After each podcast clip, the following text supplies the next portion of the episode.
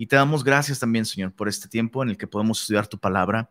Abre nuestros ojos, Señor, para poder contemplar las maravillas de tu ley. Pedimos esto en el buen nombre de nuestro Señor Jesús.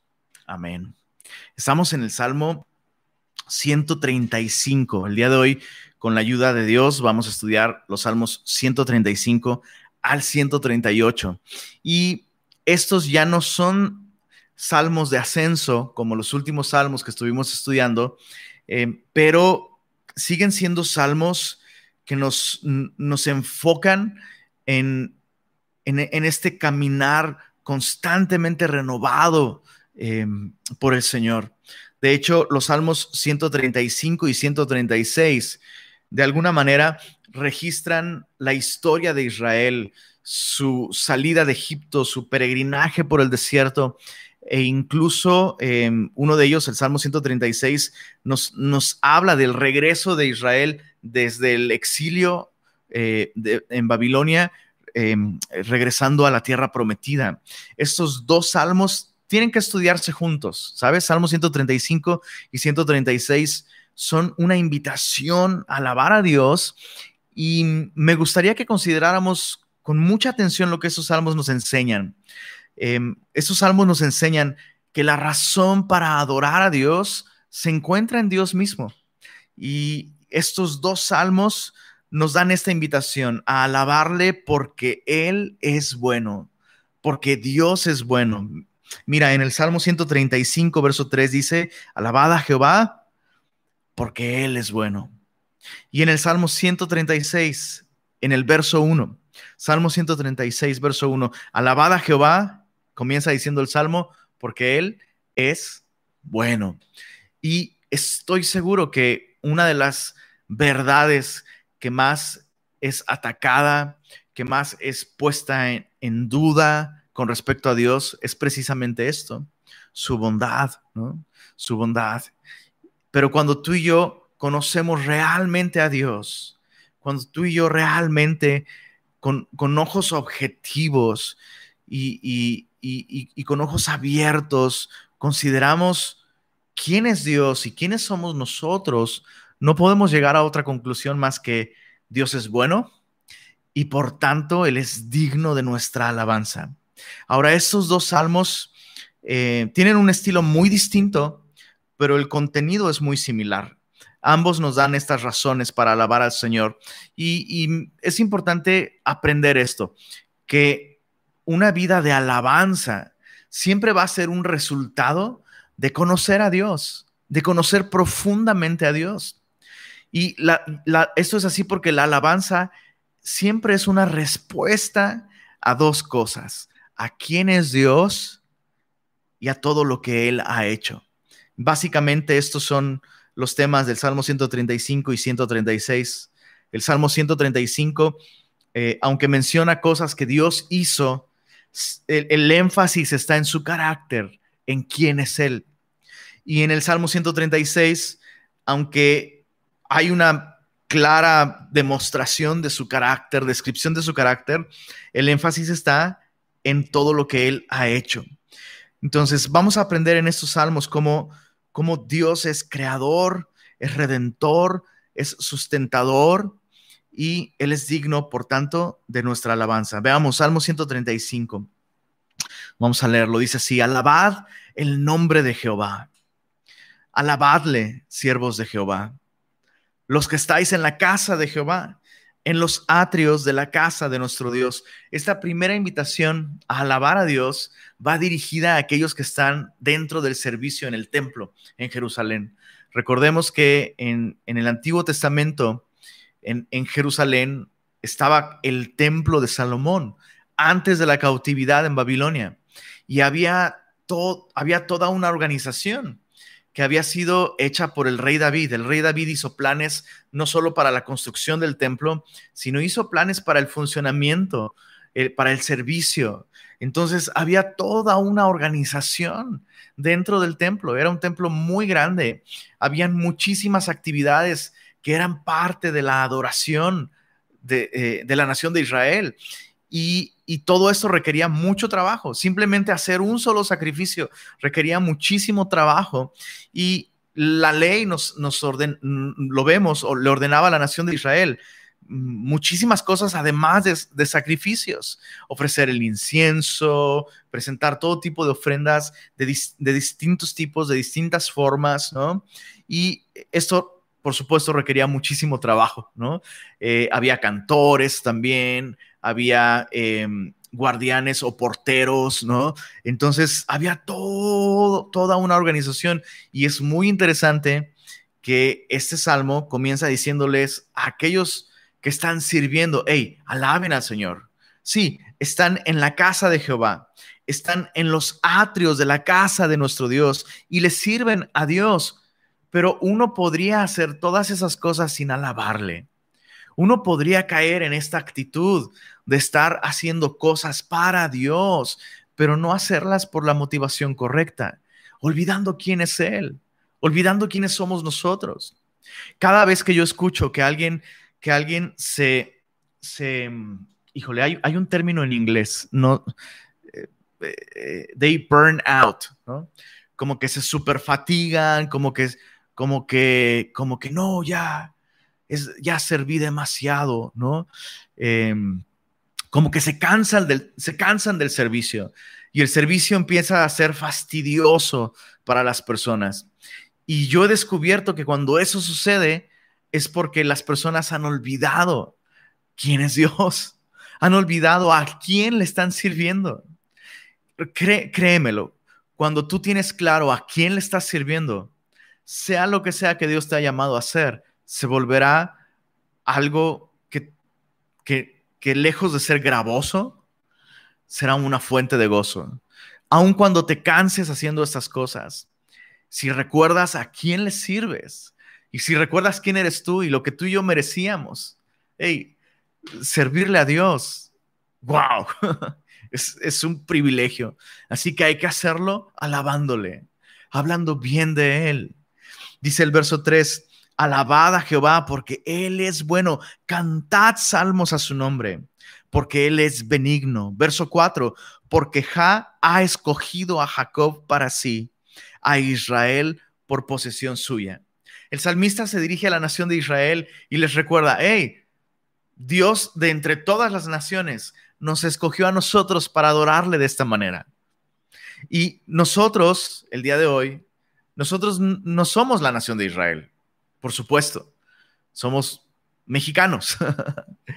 o depende de, de dónde estás escuchando, tal vez eres tasqueño, tal vez eres chilango, tal vez eres regio, ¿no? No somos de la nación de Israel. Sin embargo, Dios nos escogió desde antes de la fundación del mundo para que fuésemos santos y sin mancha delante de Él, para alabanza de la gloria de su gracia. Entonces piensa esto, que Dios te haya escogido para estar delante de Él, para servirle, en la forma que se te ocurra, en la forma que sea. me eh, encanta cómo en Semilla de Mostaza tenemos muy claro esto. Lo importante del servicio no es en qué le sirves a Dios o cómo le sirves a Dios, sino a quién le sirves. Le sirves a Dios. Él te escogió para eso, que Él haya pensado en ti, que Él te haya considerado, te haya invitado, te haya dado un, chance de hacer algo, de que tu, tu vida, de que mi vida sirva a sus propósitos y para traer gloria a aquel a quien se supone amamos con todo nuestro corazón. Eso es un motivo de gozo. Es un motivo de gozo, por supuesto. Dice el verso, verso 5, porque yo sé, yo sé que Jehová es grande y el Señor nuestro mayor que todos los dioses. Chicos, allí es donde comienza la adoración. La adoración comienza con el conocimiento de Dios. No podemos adorar correctamente a un Dios al que no conocemos. Por eso hacemos tanto énfasis en semilla de mostaza.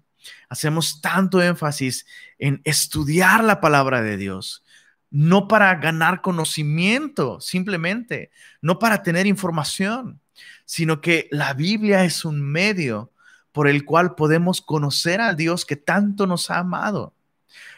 No puedo adorar a Dios sin conocerlo y no puedo conocer a Dios fuera de la escritura. Así que Esa es la motivación para abrir nuestras Biblias cada mañana.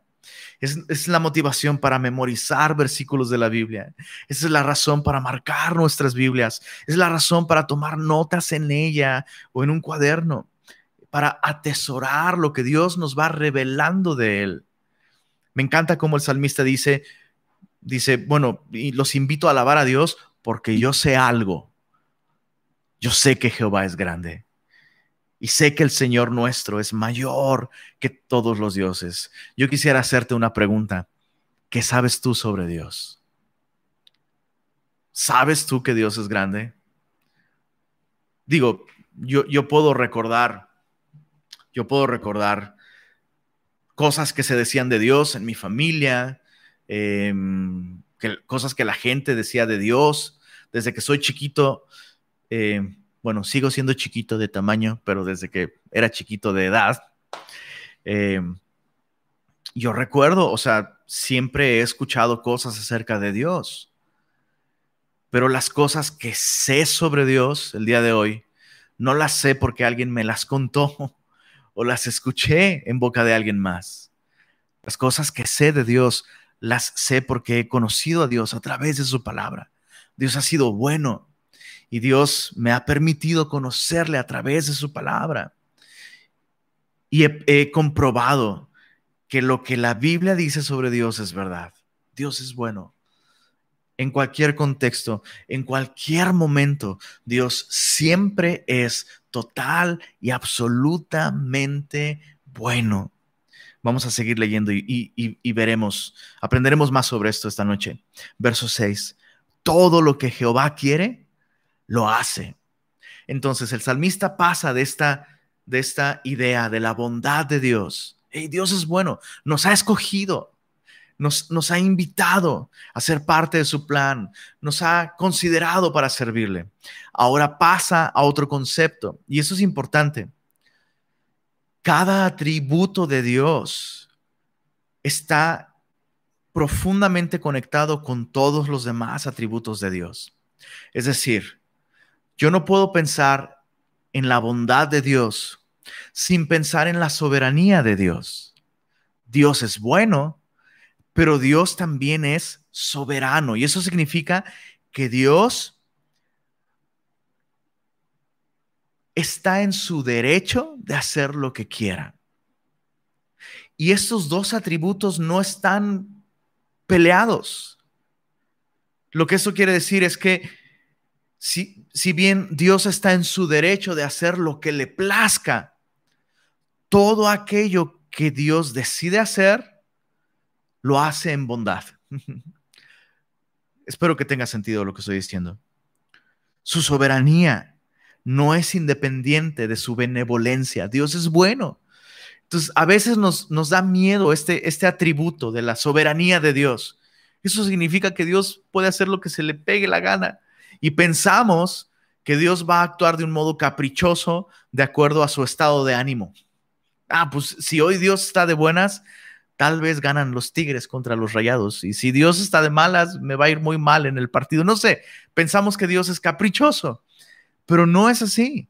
Dios ejerce su soberanía siempre en base a su benevolencia, a su bondad. Todo lo que Jehová quiere lo hace. Salmo 136, verso 6. En los cielos y en la tierra, en los mares y en todos los abismos, hace subir las nubes de los extremos de la tierra hace los relámpagos para la lluvia, saca de sus depósitos los vientos. Lo que el salmista está diciendo aquí es que Dios está involucrado, está activo, está presente en las cosas cotidianas de nuestra vida.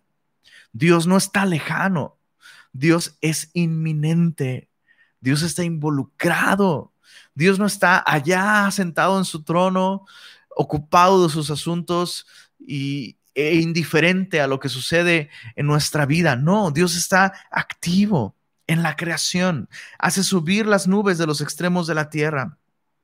Hace los relámpagos para la lluvia. Saca de sus depósitos los vientos. Verso 8.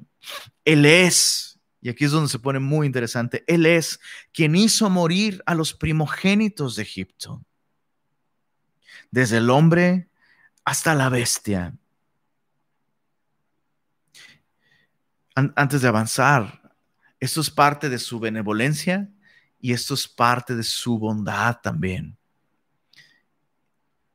Y es algo que no es en nuestra mente como cristianos, si tenemos, sobre todo si tenemos tiempo caminando con el Señor y, conociéndolo a través de su palabra, nosotros deberíamos, no deberíamos tener ningún problema con esta realidad. Dios está en control de la vida de cada ser humano que ha existido. Dios no viola nunca el libre albedrío de cada persona, pero la Biblia nos dice que en su mano está el aliento de todo ser viviente. Entonces cuando venimos y leemos, Él es quien hizo morir a los primogénitos de Egipto, desde el hombre hasta la bestia, el corazón que no está familiarizado con Dios, el corazón que aún está en tinieblas, se saca de onda cuando, cuando lee esto. ¿Cómo que Dios hizo morir a los primogénitos de Egipto? Por un lado pensamos pobres víctimas, ¿no? Pero cuando leemos la historia, cuando leemos lo que sucedió en, en, en la tierra de Egipto, mientras el pueblo de Israel fue esclavizado, mientras los hijos de Israel crecían sin libertad, oprimidos, constantemente afligidos bajo la mano dura de los egipcios. Descubrimos que los egipcios, los primogénitos, y podría estar hablando de personas muy grandes, ¿no? Mayores, o podría estar hablando de niños. Y lo que descubrimos es que Dios hace responsable a toda esa cultura, a toda esa civilización, de la manera en la que está oprimiendo a otra nación. Entonces, no eran pobres víctimas inocentes, por un lado. Por otro lado, no sé si te has dado cuenta, pero hay una tasa de mortalidad del 100% entre los seres humanos. Es decir, 10 de cada 10 personas mueren. Y escucha esto. Dios está en control de cada una de esas muertes. Dios no nos creó para morir. Esa no es su voluntad.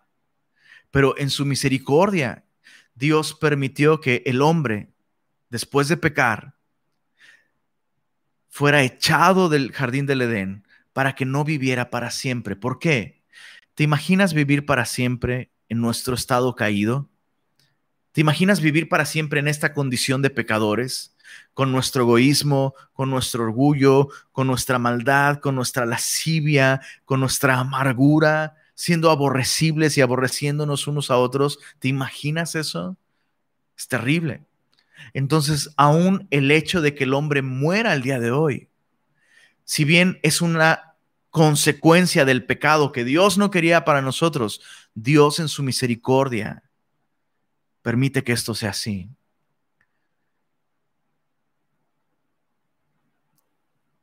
Ninguna, ninguna muerte, o sea, nunca estamos preparados para que alguien muera. Todas las muertes duelen, absolutamente todas. Pero estoy convencido de que Dios desea que esta realidad de que tú y yo vamos a morir nos lleve a reflexionar sobre algo, a dónde vamos a pasar la eternidad.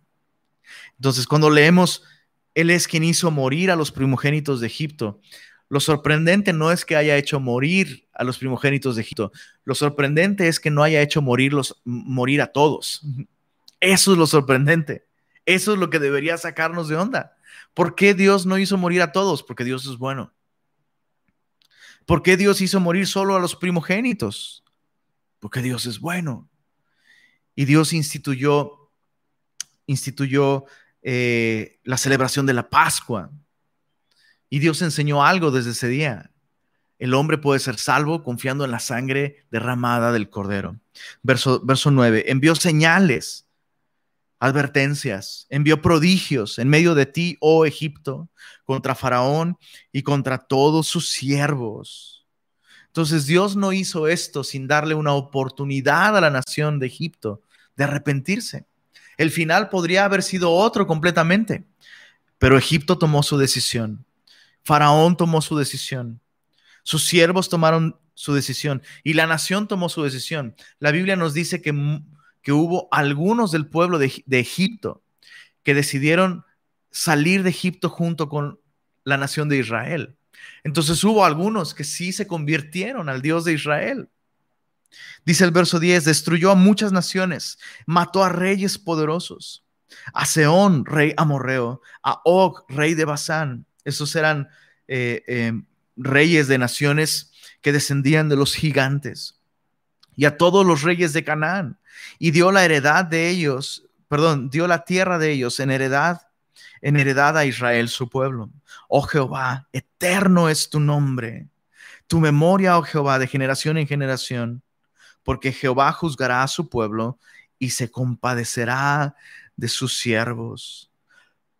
Mira el gran contraste entre este Dios bueno, soberano, activo no solo en la creación, sino activo en la vida de las naciones, activo en lo que sucede en la humanidad. Cuando un reino se levanta es porque Dios lo permite. Si este reino hace injusticia y opresión, Eventualmente Dios va a intervenir y ese reino va a caer. Lo hemos visto en la historia. No existe un solo reino humano que permanezca por los siglos de los siglos. No existe. Existirá uno en el futuro, pero no será de los hombres, será del Dios hombre, Jesucristo. Entonces mira este contraste entre este Dios real que interviene en nuestra historia Mira el verso 15. Los ídolos de las naciones son plata y oro, obra de manos de hombres. Tienen boca y no hablan. Tienen ojos y no ven. Tienen orejas y no oyen.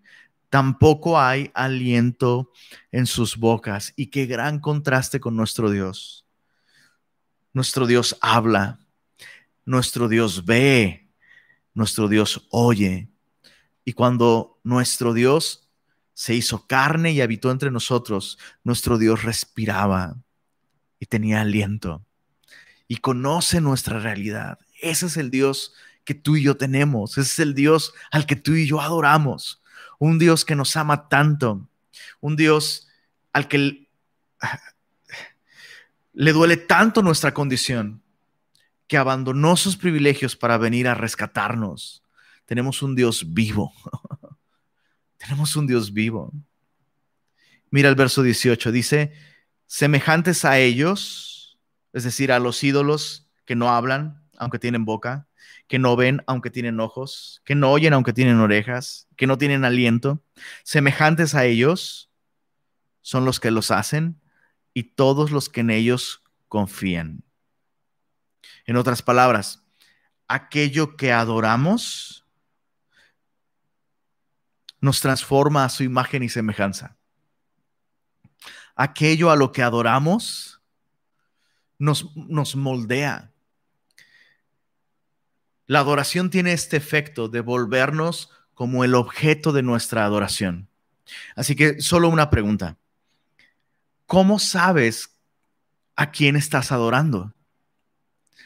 Porque es muy fácil asumir que estamos adorando a Dios. No, pues Lenin, ¿qué pregunta es esa?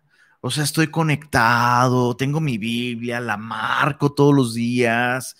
O sea, ¿cómo que a qué Dios adoro? O sea, hasta, si hasta canto cuando cantamos canciones de alabanzas, yo canto y levanto mis manos, pues claro que adoro a Dios. Pero el lugar donde corroboramos eso no es en ninguno de estos contextos, sino la pregunta es, bueno, ¿a quién te pareces? ¿Qué es lo que sale de tus labios?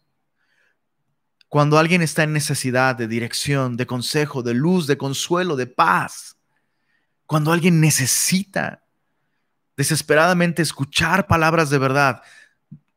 ¿Tienes algo que decir? O, ay, no, no sé. No sé. Ay, no sabría qué decirte. Ay, no, qué miedo. No, no, me da miedo decirte algo que no. Uh, cuidado.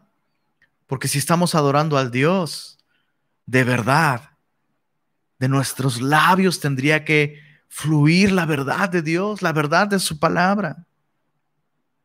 O eres como aquellos que constantemente, así como un estilo de vida, ¡pum!, están chocando contra los resultados de sus malas decisiones. ¡Pum! ¡Ay! No, no, no me di cuenta que esto iba a pasar. ¡Pum! ¡Ay! Oye, qué mala decisión tomé. No lo vi venir. Si estás adorando a Dios verdaderamente, así como Él es luz, nosotros andamos en luz. Y la Biblia dice que el camino del justo, aquel que adora a Dios, el camino del justo es como la luz de la aurora que va en aumento hasta que el día es perfecto. Los impíos, los necios, no saben en qué tropiezan, porque están en tinieblas. Pero aquellos que adoramos a aquel Dios que es luz, podemos ver. O eres como aquellos que, a pesar de que Dios les está hablando a través de su palabra, a pesar de que Dios les está hablando a través de otros creyentes maduros, a través de tu discipulador, a través de tu pastor, a través de algún consejero bíblico, simplemente no escuchas el consejo de Dios. Bueno, si este es tu caso, no puedes decir que estás adorando a Dios, al menos no en este momento. Porque aquello que adoramos nos transforma a su imagen y semejanza. Si estamos adorando a Dios, sabremos qué decir, sabremos cómo hablar en cada situación. Si estamos adorando a Dios, veremos con claridad la realidad de las cosas, anticiparemos el resultado de nuestras acciones. Si estamos adorando a Dios, nuestros oídos estarán abiertos y podremos discernir la voz de Dios y habrá aliento, habrá vida espiritual en nosotros. El Salmo termina diciendo, casa de Israel, bendecida Jehová, casa de Aarón, los sacerdotes, bendecida Jehová, casa de Leví, bendecida Jehová, los que teméis a Jehová. Esto es, aquellos que no son judíos, pero que tienen temor de Dios. Bendecida Jehová, desde Sión sea bendecido Jehová, quien mora en Jerusalén. Aleluya. Salmo 136 sigue siendo una invitación a adorar a Dios.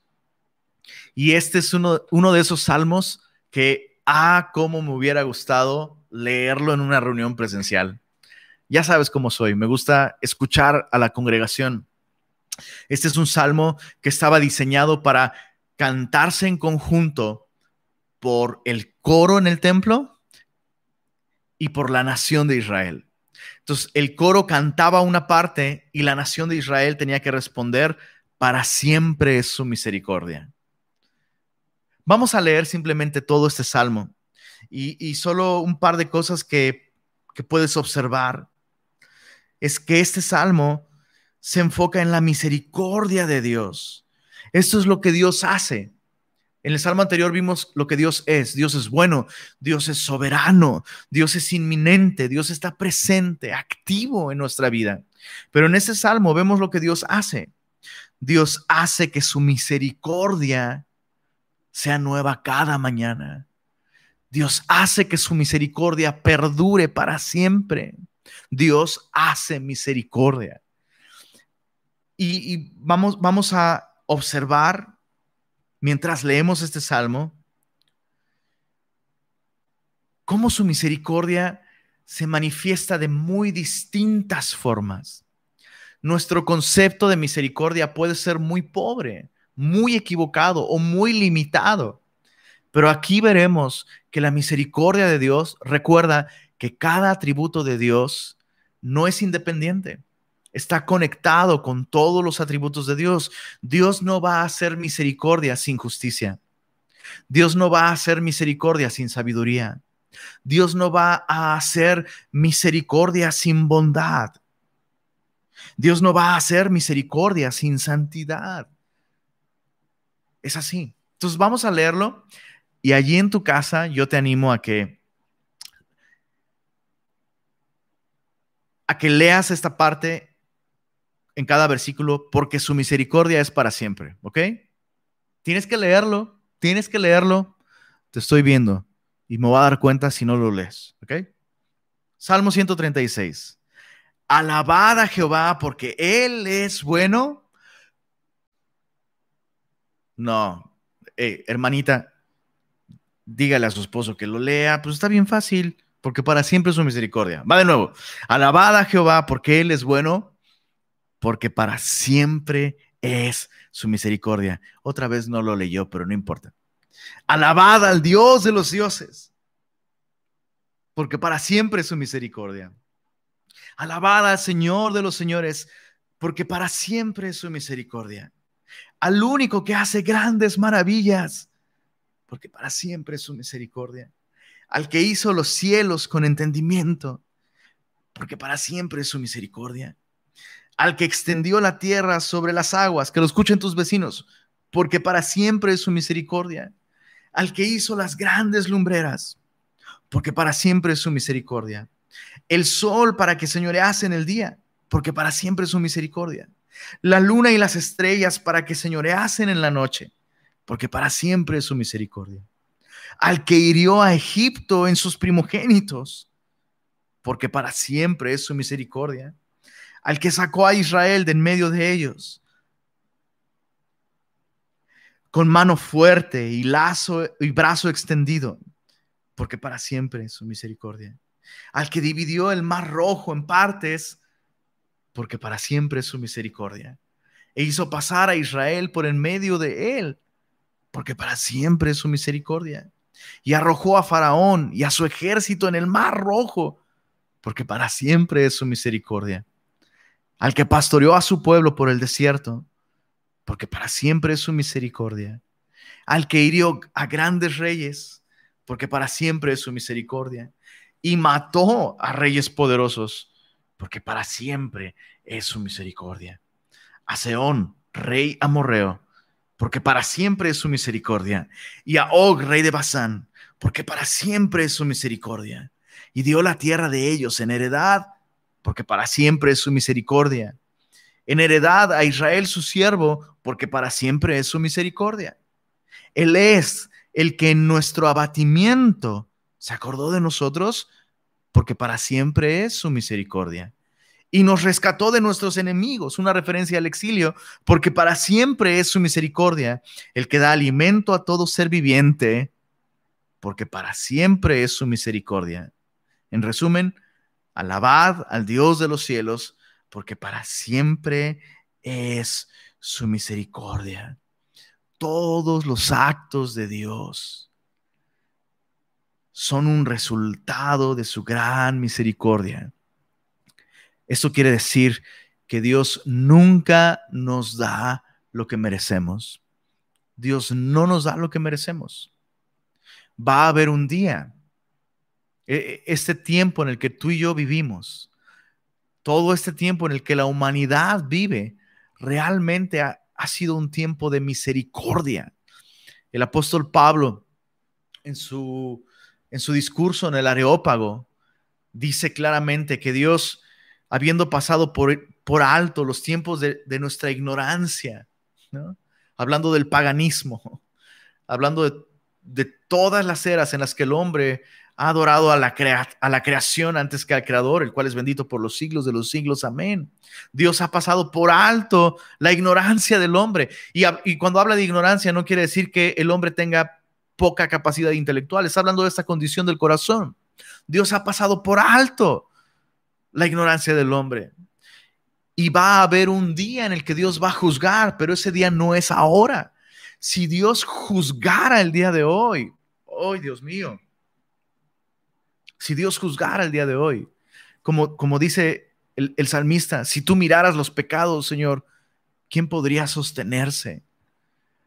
Entonces, no importa cuán eh, a mí me ayuda mucho a pensarlo de esta manera. Piensa en el peor escenario en el que pudieras encontrarte el día de hoy. Tal vez el día de hoy te encuentras en lo que tú piensas que es el peor escenario. Bueno, ahora piensa en el infierno. Piensa en el infierno. Y si pensamos bíblicamente en el infierno, llegaremos a una conclusión. Es peor el infierno que la situación, cualquiera que sea en la que nos encontremos. Es peor el infierno. Y Dios, a través de Jesucristo, ha pagado para que ningún ser humano vaya a ese lugar. Dios ha pagado por nuestro rescate. Entonces, todas las situaciones que Dios permite en nuestra vida nunca son lo que merecemos, porque para siempre es su misericordia. Finalmente Dios, eso es impresionante y eso es asombroso, pero finalmente Dios va a honrar la libre voluntad con la que Dios nos creó. Dios va a respetar la decisión de cada ser humano. Dios va a respetar esa soberanía limitada que tenemos. Cada quien toma decisiones y es responsable de las decisiones que toma. Y Dios en su gracia incansablemente nos busca y nos llama. Y Dios nunca nos da lo que merecemos. Por eso es que están, es, a, mí me da miedo cuando escucho que un cristiano está pidiendo lo que merece. Yo, yo esto no es lo que merezco. Y yo quisiera lo que de verdad merezco. Y es como, oh, bro, no, jamás le pidas a Dios lo que mereces porque y si lo vas a pedir, déjame hacerme un lado, no vaya a caer un rayo en este mismo instante. nunca debemos pedir lo que merecemos. Dios nunca nos da lo que merecemos. Y eso es misericordia. El, el, infierno es peor que cualquier cosa que vivamos el día de hoy. Y Dios ya nos libró de él, entregando su Hijo por nosotros. Eso es gracia. Salmo 137. Salmo 137. Uf. Eh, recuerdo, recuerdo ir en un taxi. Alguna vez en Ciudad de México, de México me subí a un taxi y el taxista llevaba la radio y empezó a sonar un éxito de los setentas. O sea, yo recuerdo haber escuchado muy de niño esta canción y este, a mis tías, a mi mamá le gustaba mucho esta canción eh, esta canción disco, probablemente la recuerdas. Bueno, si estás en esa edad de riesgo por el COVID, te vas a acordar de esa canción. Si sabes cuál es esta canción, cuídate mucho en ese tiempo de COVID. Pero esta canción iba, By the Rivers of Babylon. ¿Te acuerdas? Y es como toda feliz, ¿no? Y recuerdo que eh, me subí a ese taxi, ya cristiano yo, empecé a escuchar la canción y entendí lo que estaban cantando. Básicamente esa canción es el Salmo 137. Hasta el día de hoy no me explico cómo hicieron de esta canción una canción disco, toda feliz y toda movida, porque este salmo es súper triste. Los dos salmos anteriores nos han hablado invitándonos a, a, alabar a Dios por quien Él es. Él es bueno, soberano, presente, activo, inminente. Pero también él tiene misericordia. Él hace misericordia. Bueno, en el Salmo 137 se plantea este escenario. ¿Qué es lo que podría estorbar que tú y yo alabemos al Señor? Y vamos a leerlo. Dice Salmo 137, junto a los ríos de Babilonia. Está, está hablando de el exilio. Cuando la nación de Israel, debido a su idolatría, fueron llevados cautivos por Babilonia, exiliados, llevados fuera de su, de su tierra, la tierra prometida. El templo fue completamente destruido. Y Dios permitió que Babilonia, el, la potencia mundial número uno en ese momento, y la capital de los ídolos en todo el mundo, los llevara cautivos. Entonces, Salmo 137, junto a los ríos de Babilonia, allí nos sentábamos y aún llorábamos acordándonos de Sión, subraya eso, acordándonos de Sión. Sobre los sauces en medio de ella, colgamos nuestras arpas. La idea es, las colgamos con la intención de no volver a tocar. Y los que nos habían llevado cautivos nos pedían que cantásemos. Y los que nos habían desolado nos pedían alegría diciendo, cantadnos, cantadnos algunos de los cánticos de Sión. ¿Cómo cantaremos cántico de Jehová en tierra de extraños? Subraya eso. Un par de cosas que aprendemos aquí eh, eh, de entrada. La nación de Israel fue llevada cautiva debido a su idolatría. Y hay, un, hay una condición, hay un momento en el que tú y yo no podemos alabar a Dios con libertad. Y es cuando nos encontramos en donde Dios no quería que estuviéramos. Es decir, si tú y yo insistimos en algo que no es la voluntad de Dios, quiero esto, quiero esto, quiero esto, quiero esto, eso se vuelve un ídolo. Todo aquello por lo que tú oras e insistes, sabiendo que no es lo que Dios quiere.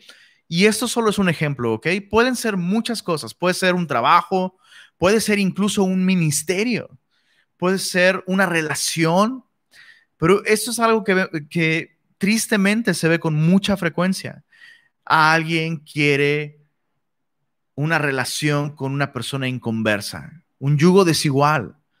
Y la Biblia ya dijo que no es la voluntad de Dios. Dios ya dijo claramente ahí que no. Pero es que quiero una relación con Él, quiero una relación con Él, quiero una, me voy a casar con Él, me voy a casar con Él o con ella, ¿no?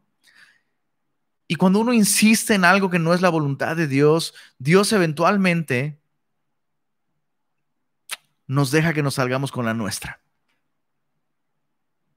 Nos deja ir. Dios nos suelta y nos deja ir y nos salimos con la nuestra y conseguimos lo que queremos. Y un día, un día, ¡pum!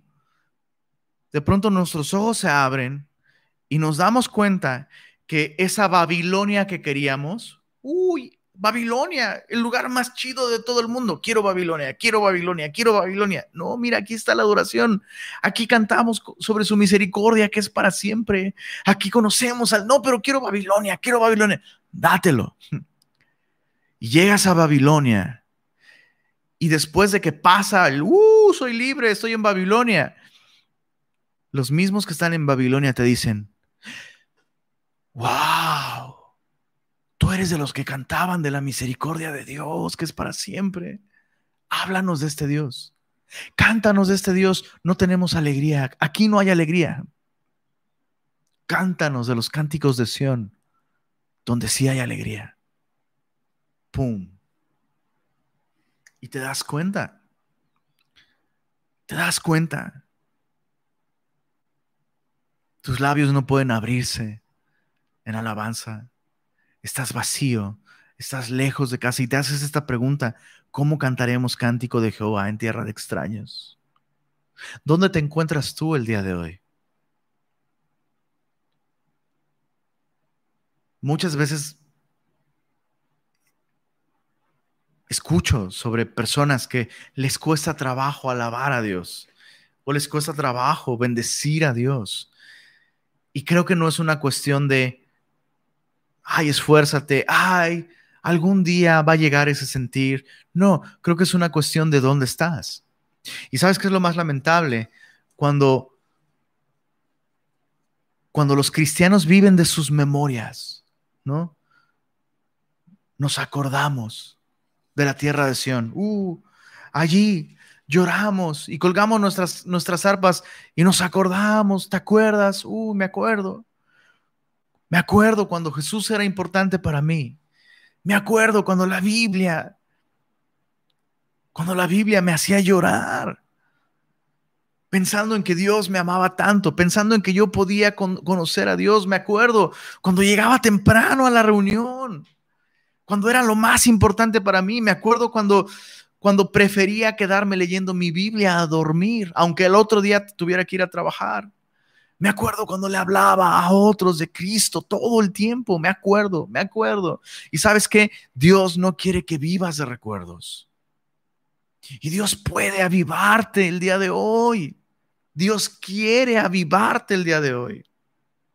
Vamos a seguir leyendo. Salmo 137, verso 5. Si me, olvidar, si me olvidare de ti, oh Jerusalén, pierda mi diestra su destreza. Mi lengua se pegue a mi paladar, si de ti no me acordare, si no enalteciere a Jerusalén como preferente asunto de mi alegría. Lo que Jerusalén es para los judíos, la cruz del Calvario lo es para nosotros. Cuando el Evangelio, cuando lo que Cristo hizo por nosotros deja de ser lo más importante, el preferente asunto de nuestra alegría, el principal lugar de donde obtenemos gozo y paz y significado. Cuando la cruz deja de ser central para nosotros y lo más importante para nosotros y nuestro más grande gozo, allí es donde nuestra lengua se pega a nuestro paladar. Ya no tenemos nada que decir, ya no tenemos razones para cantar. Pero cuando la cruz es central, ¡pum! Somos renovados espiritualmente. Verso 7, oh Jehová, recuerda contra los hijos de Edom el día de Jerusalén, cuando decían, arrasadla, arrasadla hasta los cimientos. Hija de Babilonia, la desolada, bienaventurado el que te diere el pago de lo que tú nos hiciste. ¿Qué es lo que Babilonia hizo a la nación de Israel?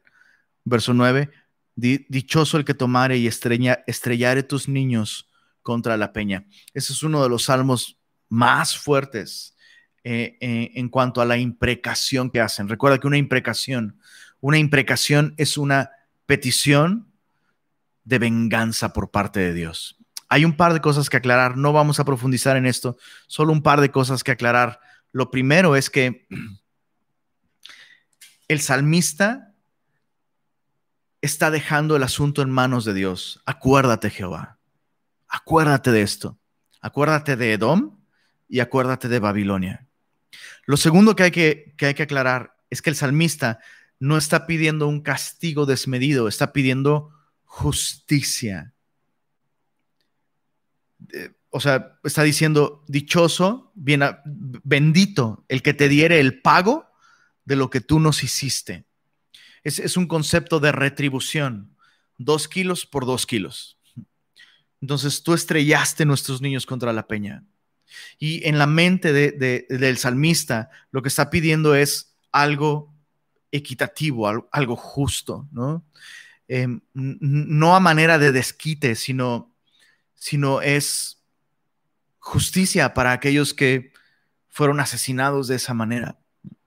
Lo tercero que hay que decir es que esta oración que está en la Biblia y que está inspirada por el Espíritu Santo y registrada en nuestras Biblias como palabra de Dios, esta oración está hecha antes de la cruz del Calvario.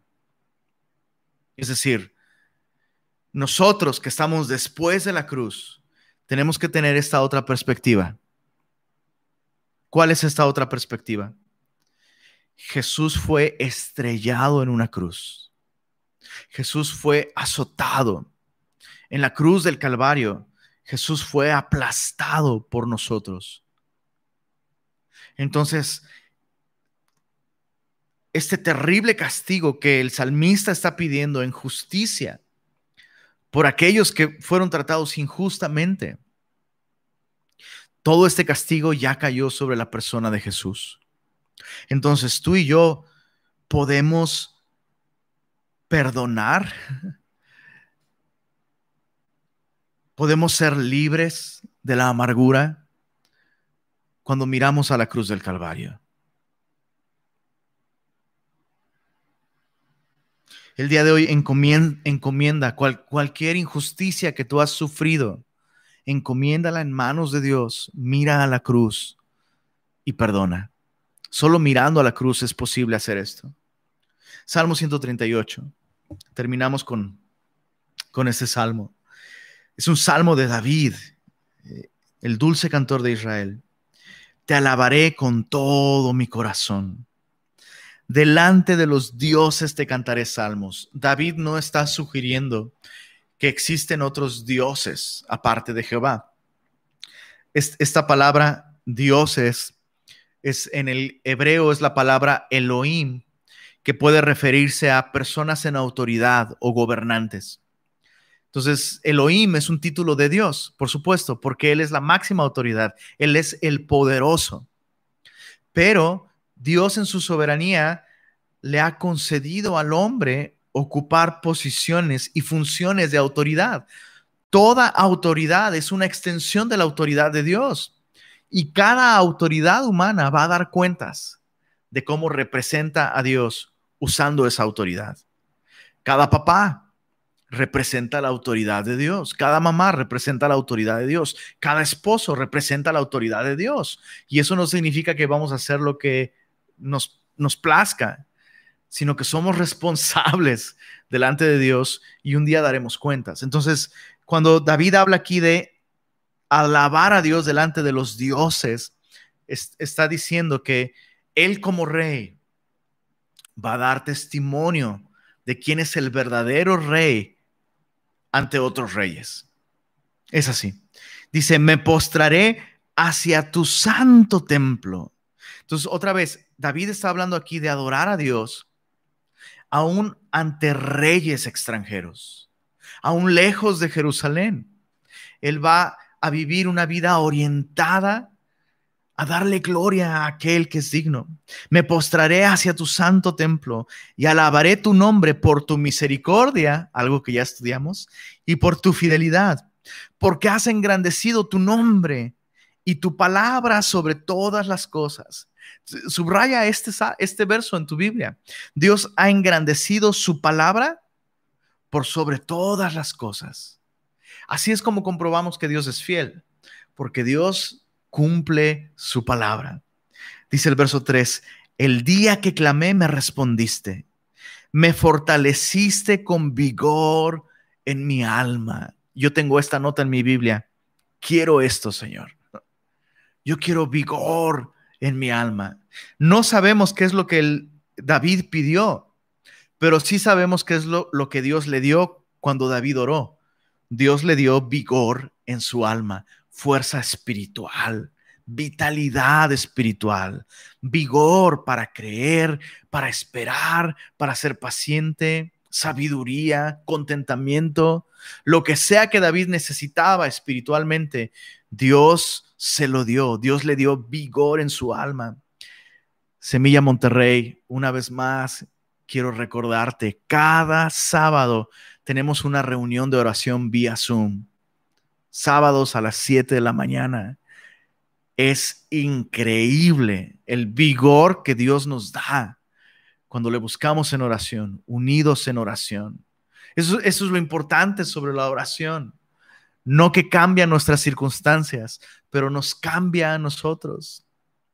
verso 4, Salmo 138. Te alabarán, oh Jehová, todos los reyes de la tierra, porque han oído los dichos de tu boca. ¿Cómo oyeron los dichos de su boca? David se los dijo, porque David canta salmos y glorifica a Dios delante de todos los reyes que se le, cruzan. Verso 5, y cantarán de los caminos de Jehová, porque la gloria de Jehová es grande, porque Jehová es excelso y atiende al humilde mas al altivo lo mira de lejos. En otras palabras, el autosuficiente, el que cree que no necesita a Dios, Dios lo mira de lejos. Una vez más, una de las evidencias de orgullo en nuestra vida, de altivez en nuestra vida, de autosuficiencia, una de las evidencias es la falta de oración. La única razón por la que el hombre no ora no es por falta de tiempo. Es por falta de humildad. Cuando tú y yo creemos que podemos vivir sin la ayuda de Dios, no oramos. Pero cuando tú y yo estamos conscientes de cuán necesitados estamos de Dios, no nada más cuando estamos en crisis o en problemas económicos o emocionales, pero si tú y yo estamos conscientes de quiénes somos nosotros, y si estamos conscientes de quién es Él, no dejaríamos de orar ni un minuto del día. No necesariamente en la actividad de la oración, pero sí en la actitud. Esta actitud de oración es una actitud que me recuerda que necesito a Dios todo el tiempo y que me recuerda que todo el tiempo Dios está allí, al alcance, presente. Dios quiere guiarme, Dios quiere bendecirme. ¿Por qué no orar? verso, verso 7, si anduviere yo en medio de la angustia, tú me vivificarás. Contra la ira de mis enemigos extenderás tu mano y me salvará tu diestra. Salmo 138, verso 8. Terminamos con esto, familia. Dice así, Jehová cumplirá su propósito en mí. ¿De dónde obtuvo David esta confianza tan firme?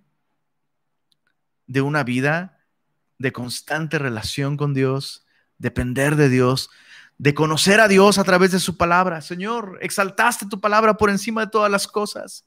He conocido tus palabras, he conocido quién eres, he respondido a quién eres en alabanza, aún delante de reyes paganos. Te he exaltado. Cuando te he necesitado, te he buscado. Has respondido con vigor en mi alma y el día de hoy yo tengo esta certeza, cumplirás tu propósito en mí. Semilla Monterrey. ¿Cómo sabemos que estamos viviendo una vida de alabanza a Dios, de adoración a Dios? Una manera de saberlo es porque ya no vivimos persiguiendo nuestro propósito, sino su propósito. En un sentido, en un sentido, chicos, un verdadero adorador de Dios no toma decisiones. Un verdadero adorador simplemente responde a las decisiones que Dios ya ha tomado, sus propósitos. ¿Cuánto descanso nos da esto? ¿Sabes? No tengo nada que decidir. Solo hago lo que Dios decide por mí. Mi, mi única decisión como adorador es decidir hacer lo que Dios decide para mí. Él cumplirá su propósito en mí. Tu misericordia, oh Jehová, es para siempre. No desampares la obra de tus manos. Tú y yo somos exactamente eso. Somos la obra de sus manos, porque en Cristo Jesús fuimos hechos, como dice Efesios capítulo 2, somos hechura suya, creados en Cristo Jesús para buenas obras, las cuales Dios preparó de antemano para que anduviésemos en ellas. Así que respondamos a esta invitación a vivir una vida de alabanza constante a Dios por quien Él es y por quien Él hace. No podremos hacerlo si no lo conocemos a través de su palabra. Y no podemos hacerlo si estamos fuera de su voluntad, adorando ídolos, si estamos en tierra extraña, si estamos en Babilonia, no podemos, no podemos adorar a Dios. Señor, muchas gracias por tu palabra. Gracias porque a través de ella nos, nos revelas quién eres tú. Señor, aun si conocemos muy bien tu palabra, no deja de asombrarnos tu carácter bondadoso, sabio, soberano. Permítenos tener esto siempre presente en nuestra vida. Y a la luz de eso, vernos correctamente a nosotros. Somos débiles, somos pequeños, somos incapaces, Señor, por nosotros mismos de alcanzar tus propósitos.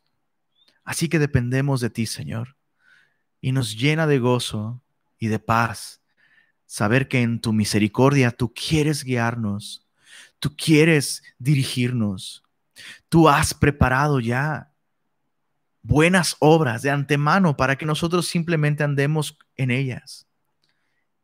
Y aún encima de todo eso, tú deseas caminar con nosotros para guiarnos en el camino. Cuán bueno eres, Señor. Cuán grande es tu misericordia. Señor, permítenos vivir dependiendo de ella cada día, Señor, para alabanza de tu gloria. Amén. Familia Bella, estamos despedidos. Les recuerdo, sábado 7 de la mañana, reunión de oración. Puedes pedir la clave de acceso para el Zoom escribiendo al WhatsApp de la oficina y nos vemos el domingo a las 11 de la mañana para la transmisión en vivo.